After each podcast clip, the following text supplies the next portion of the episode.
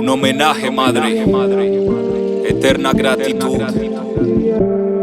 por cada momento, por cada palabra, por tu fortaleza, por tu compañía. Dibujando los caminos, dibujando los caminos. Un gran homenaje, un gran homenaje. Gracias. Tus manos me cuentan historias, narran proezas de una leyenda. Saludos familia hip hopa, les habla Andrea Carolina, integrante de la crew de Hip Hop Sofía y este es un nuevo especial de Merry Go Round, una serie de podcast sobre hip hop, su cultura, sus historias y sus elementos. Reciban la bienvenida a este nuevo podcast de Hip Hop Sofía. Les invitamos a seguirnos en las plataformas y a visitar nuestra página web www.hiphopsofia.com para conocer más contenidos. En el especial anterior estuvimos hablando con Bigir Dima como parte del artículo de maternidades hip hop y hoy eh, lanzamos nuestro tercer especial, una entrevista con DJ Mar que nos va a contar un poco sobre su historia y lo que hace.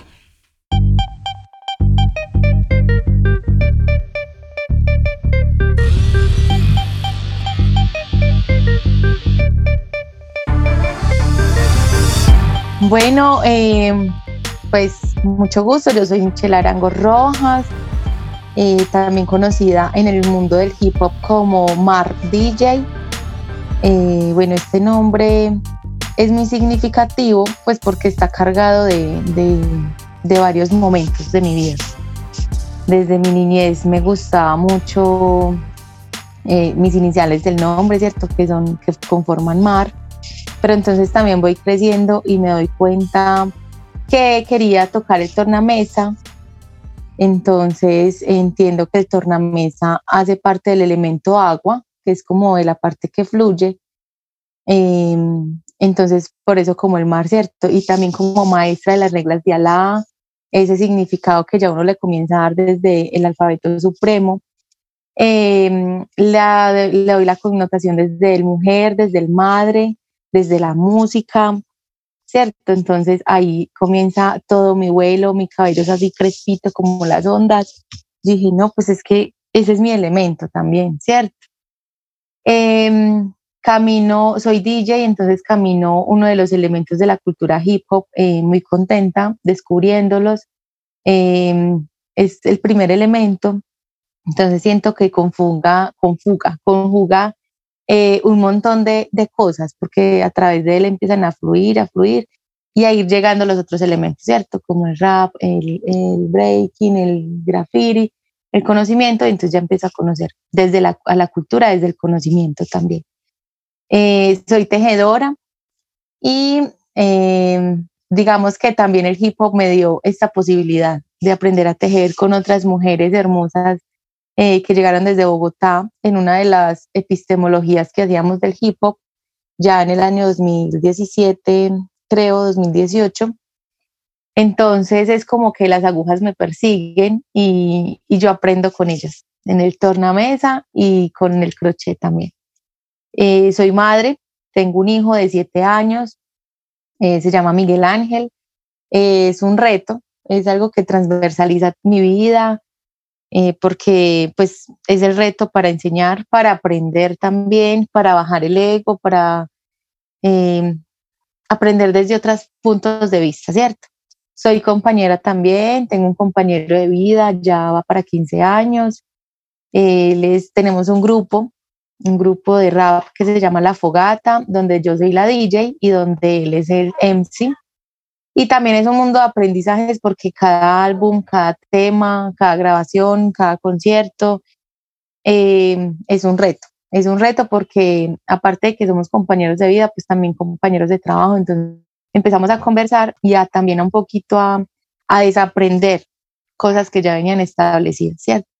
También camino con una organización que se llama Nación UND, que queda en Manrique Oriental de la Comuna 3, en Medellín, y bueno, pues ahí ha sido el gran aprendizaje, porque ese es el lugar donde sucede todos los sueños, siempre digo yo, y es un estudio de grabación que tenemos eh, mi compañero y yo, y ahorita ya hacen parte varias personas de, de otros colectivos, llegan personas de otros lugares, de, otras ciudades, y ha sido muy bonito y es la posibilidad donde, digo que es el lugar donde comienzan los sueños, donde se crean, pues porque es un estudio de grabación, ¿cierto? Mi compañero es el productor, pero digamos pues que yo también estoy acompañando desde otros lugares como son los splash para los temas o donde son los ciphers, donde hacemos los estudios de autoconocimiento también, de autoformación y de autonomía. Entonces, en Nación, en Nación tenemos tres líneas que son música, formación y tejido, en donde yo me concentro en el tejido y ahí es donde damos los talleres, ¿cierto? Talleres, de tejido, la venta de insumos, la venta de artículos. Y bueno, y el ser madre pues transversaliza todo, porque pues imagínate, es solamente ahí donde aprendo y salgo al mundo a enseñar lo que he aprendido con mi hijo a través de los talleres, de los dibujos, de, de otras creaciones. Bueno, y esa es Michelle. Ay, no, Michelle es una mujer muy hermosa y maravillosa. mucho, te tengo mucha admiración y mucho cariño, Michelle.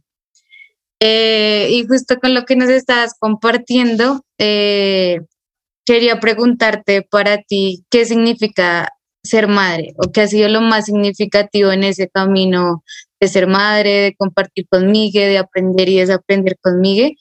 ¿Qué ha sido lo más significativo para ti? Lo más significativo ha sido, a ver, espera para no ponerme sentido.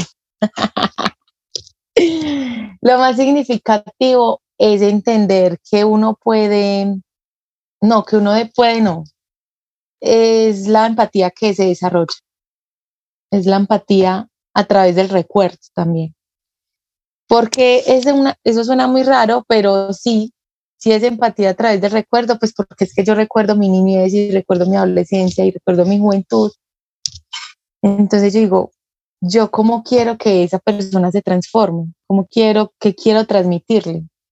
Y no en, en el ánimo de la miseria o de la tristeza, ay, le voy a dar lo que yo no tuve, no, sino recordar esa alegría y esa felicidad.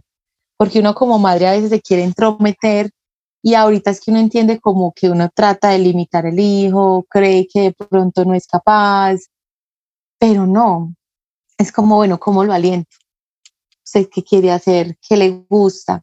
El gran aprendizaje es entender que, que son vidas diferentes, que son vidas y caminos muy diferentes, que simplemente uno es una guía. Y uno de los grandes aprendizajes aunque no escribo ni no compongo canciones, es aprender a enseñar, lo que sea. Uno constantemente está aprendiendo a enseñar de una forma eh, hasta muy graciosa a veces, que es a través de las canciones. Entonces vamos a comer, vamos a cantar una canción, yo no sé de dónde sale, pero eso sale. Y, y uno de los, y el más grande yo creo es a que no hay pereza, no existe la pereza. Siempre hay un amor de hacer las cosas así sea a las 3 de la mañana, uno muy cansado, pero está la voluntad. Entonces es la voluntad de cómo enseño sin egoísmos y cómo amo y cómo ese ser me lleva a amar también todo lo oído. Ay, muy lindo. Sí, yo me acuerdo cuando estaba ya de mí que con el papa con yuca, papa con yuca. Entonces estábamos comiendo. Yo tengo mucho ese recuerdo ahí presente. Y bien, bien bonito como el poder pensarse también una relación más cercana con, con las mamás, ¿no? Y, y, una relación más, más bonita. Y yo creo que ahí también es importante como pensar en qué es lo más difícil. Que, yo no soy mamá, pero a veces cuando me coloco como en ese lugar de intentar comprender a mi mamá, cuando hay alguna diferencia es como, es muy difícil porque es el ego de uno, pero también la protección de la mamá, pero también uno como sin comprender a la mamá y la mamá sin comprenderlo a uno. Entonces, para ti, Michi, ¿cómo, qué, digamos, qué dificultades sientes que ha significado en, en ese proceso de ser mamá? Todo. Casi, no, pues yo creo que todo. Pero lo más difícil es es cuando uno se equivoca, es equivocarse. No pedir perdón, porque pedir perdón es un acto noble y es un acto bonito. Entonces todo el tiempo pues yo le estoy pidiendo perdón por un montón de cosas, por decir mal una grosería o por el lenguaje, porque él también me lleva mucho a, a, expresarme mejor porque no entiende, ¿cierto? como mamá, porque estás diciendo sí, no, pues hable bien. Pero lo más difícil yo creo que es ser con la palabra, justamente, hablando de eso de, de, de al hablar claro, de que entonces si yo le estoy dando un ejemplo, pues porque lo estoy haciendo yo también. Si él tiene que aprender es a través del ejemplo, no solo de la palabra. Entonces es muy difícil ser con la palabra, estar siempre en presencia. A veces cuesta un poquito, pues porque uno a veces cree que da una orden y eso no es una orden, es una recomendación, es una crianza. Y además, como decía Mafalda, pues eh, la mamá se graduó el mismo día que ella, ¿cierto? Ella es mamá, pero Mafalda es hija. Entonces somos hijos y somos madres también. Entonces yo creo que es eso, tener absolutamente la presencia bien puesta, muy consciente y entender que sí es mi hijo, pero no es mi ser humano. Entonces, eso, eso es como lo más difícil. Soy luz de tus ojos, tú el ejemplo de mi vida. Tus tibias y hermosas manos dicen venceré. Soy luz de tus ojos, tú el ejemplo de mi vida. Gracias por mostrarme que se vive un día a la vez. y justo, pues ya relacionándolo también con la cultura, eh, nosotras con mi hermana estuvimos como detallando mucho la canción de homenaje que pues que construyeron con Checho entonces, como que para conectar también con, con la cultura hip hop, eh, sería bonito también como que sentir es despertó esa creación de, de homenaje que hay ahí en ese proceso, en ese camino de, pues, de esa canción tan bonita que igual está cargada de, de muchos significados. Tan solo digamos como en el cierre, cuando yo escucho a la, a la mamá de hecho, también era como, muchas cosas le despiertan a uno, pero bonito saber eh, qué sentires atravesaron como el proceso de, crear un homenaje. Bueno, André, pues yo no la escribí, ¿cierto? La, la escribió Sergio, pero digamos que cuando la escuché, que fue durante un ensayo, él dijo, bueno, venga, pues yo le muestro cómo quedó. Y yo me puse a llorar. yo me puse a llorar mientras ensayábamos porque me generó eso como, ay, hijo de madre, es la mamá, o sea, es que es, la madre. Y más allá de eso, pues representa las madres. Y que uno no tiene que tener un hijo para ser madre como nos enseñaron. Pues nuestro proyecto es, es lo que caminamos y lo que estamos ahí guiando. Y él me decía, bueno, amor, em, para que por favor le pida un audio a su mamá de, del qué significa ser madre, pero no le diga para qué es, pues para que no se cohiban, ¿cierto? Entonces yo le pido un audio a mi mamá y él le pide un audio a, su mamá. Y ya cuando, entonces ya, yo me acuerdo que ese día yo estaba en Palmitas, después de que ya yo le mando el audio, yo escuché el audio de mi mamá y bueno, me, me puso también muy nostálgica como entender esa parte tan difícil. Y yo no había escuchado la de doña Beatriz, la de mi suegra, no la había escuchado cuando ya Sergio organiza el tema y me dice, venga, pues ya vamos a escucharlo. Yo ya le iba a meter los scratch y, ay, güey, madre. Y me cogí a esa, pues me puse a llorar, eh, ya sintiendo todo y viendo la, las tres perspectivas de madres, la de ellas dos y la mía. Yo decía, tan diferente, o sea, tan diferente. Y ellas dos son muy, pues son casi que contemporáneas se llevan cinco añitos, mi mamá es mayor, pero yo decía, y, y estar en dos ciudades diferentes, trabajos diferentes, pero seguían siendo madres y las dos tienen dos miras totalmente diferentes del ser madre, ¿cierto? Entonces es como, como mirar esa parte. Entonces yo decía, yo que hubiera respondido y no, y no me respondía bien porque no tenía de pronto como a quién decirle, ve, ser madre para mí es esto, no, sino que yo como ahí introyectando y, y como conmovida por ese momento.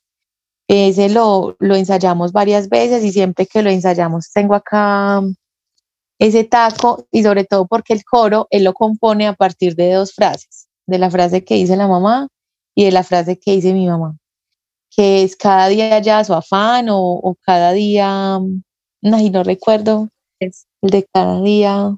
¿Vos lo tenés ahí? Sí, acá está. Entonces, como cada día lleva su afán y eso, ese, pues lo decía mi mamá todo el tiempo, como pues eh, es, el día a día también que hay que vivir.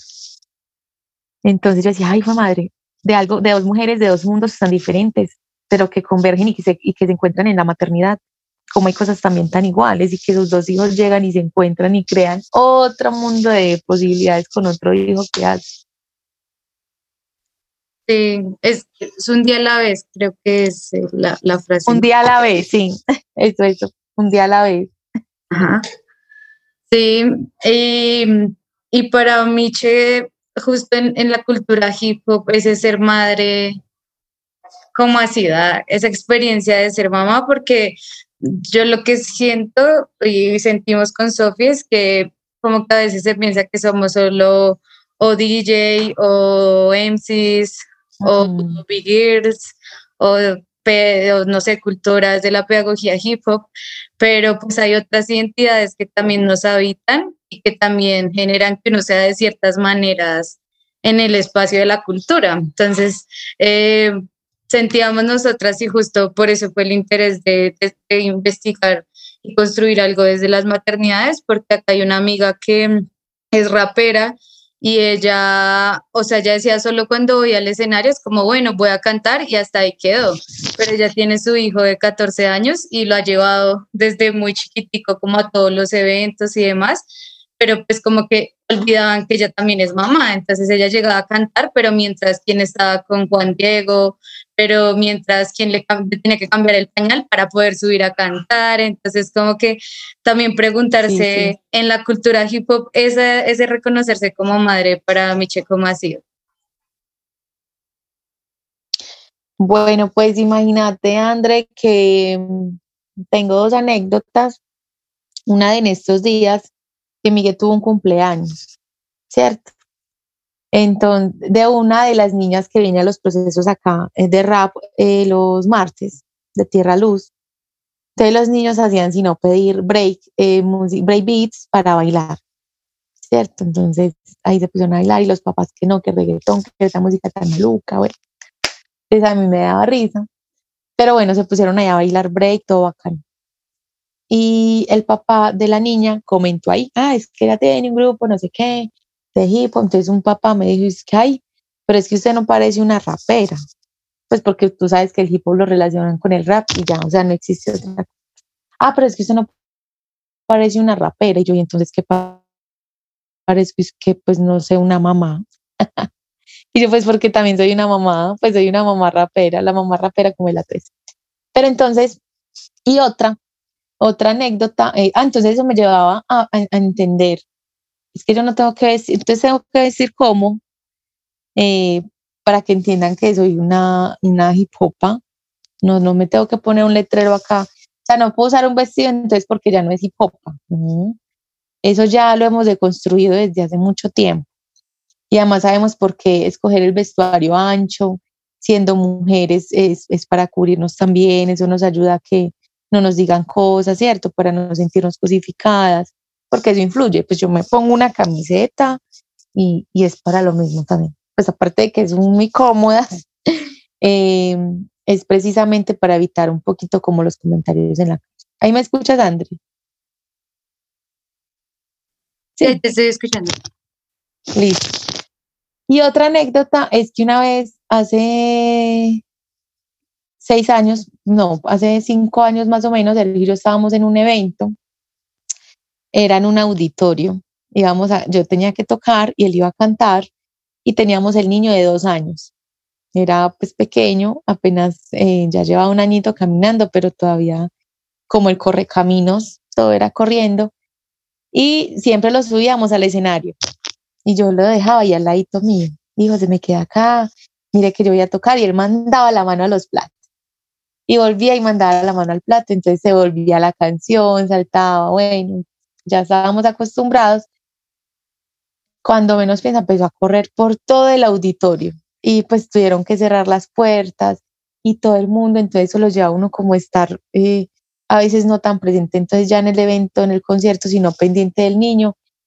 pero habían unas personas como que entendían y comprendían y, y cerraron las puertas del auditorio y yo, ah, ya que corra por todas partes, que desde acá lo estoy bien.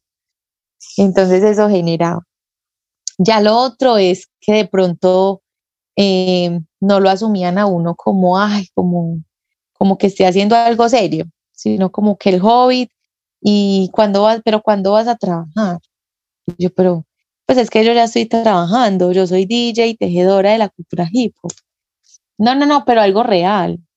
Yo, como así? O sea, ah, pero entonces, ¿qué le vas a enseñar a tu hijo? Yo, que puede hacer algo que ama.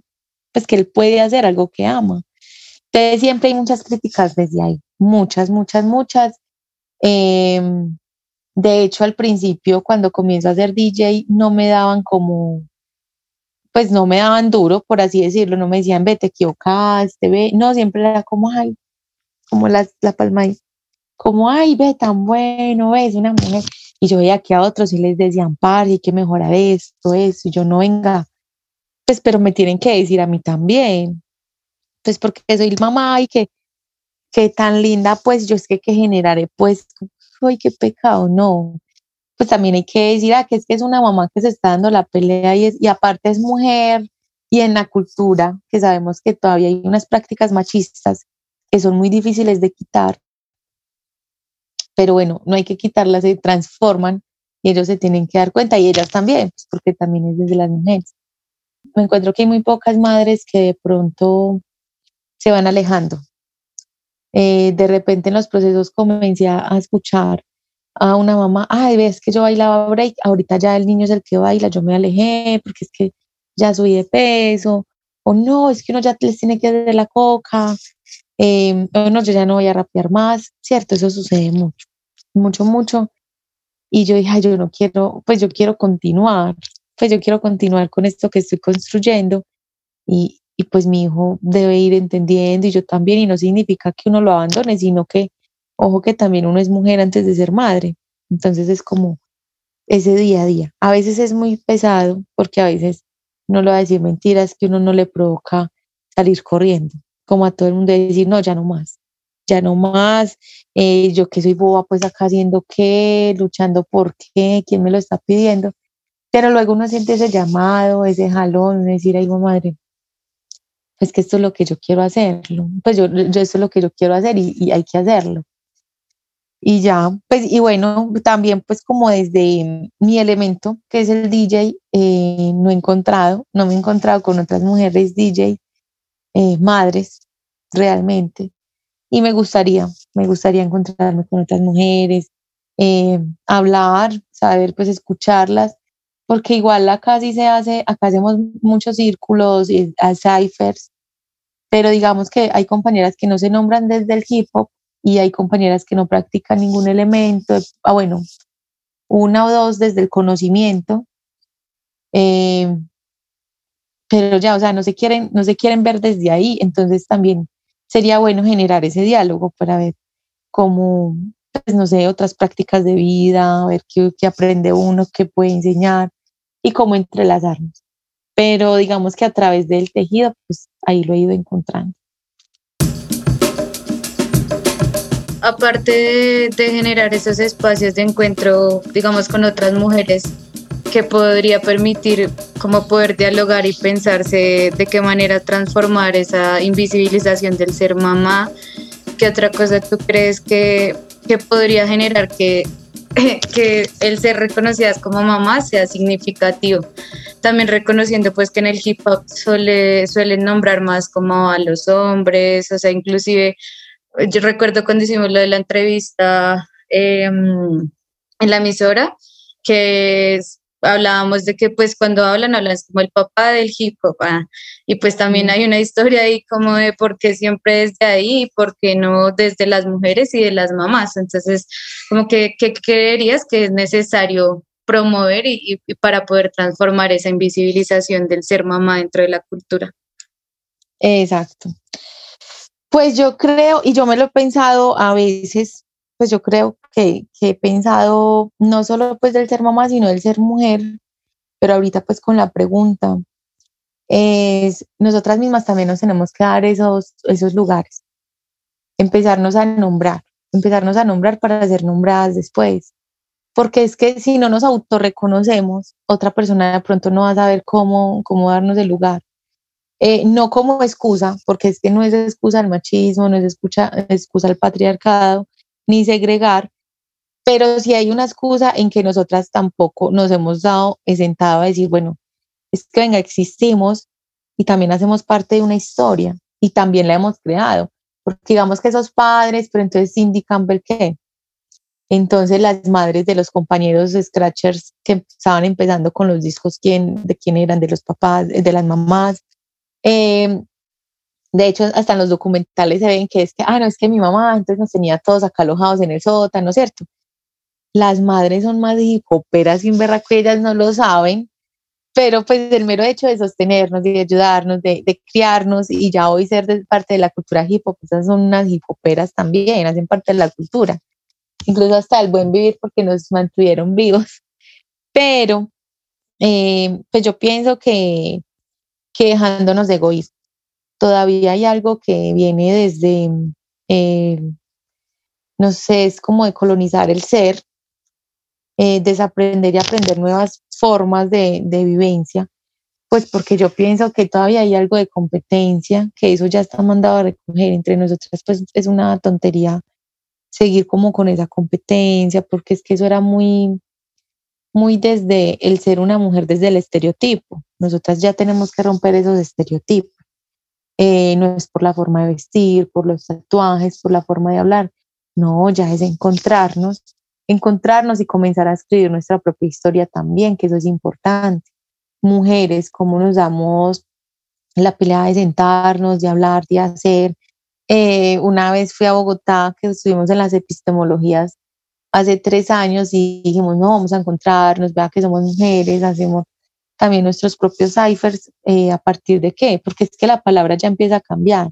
Y no es de que seamos débiles, sino es otra palabra de vida, de dulzura. Y eso yo sé pues que no lo podemos generar nosotras mismas. Y, y, más pues que si somos madres, por ahí yo me he enterado de algunas madres, por ejemplo de la Comuna 13, hay una que se llama la mamá rapera, es una señora eh, nos falta, nos falta atrevernos un poquito más a decir, no, nos vamos a hacer estos talleres entre nosotras eh, de autogestión, de autoconocimiento, desde la autonomía, eh, sin sacar a los compañeros, ¿cierto? Porque tampoco creo como que no es anularlos, sino también cómo nos identificamos nosotras para pues, poder enseñar con los otros compañeros, pienso yo.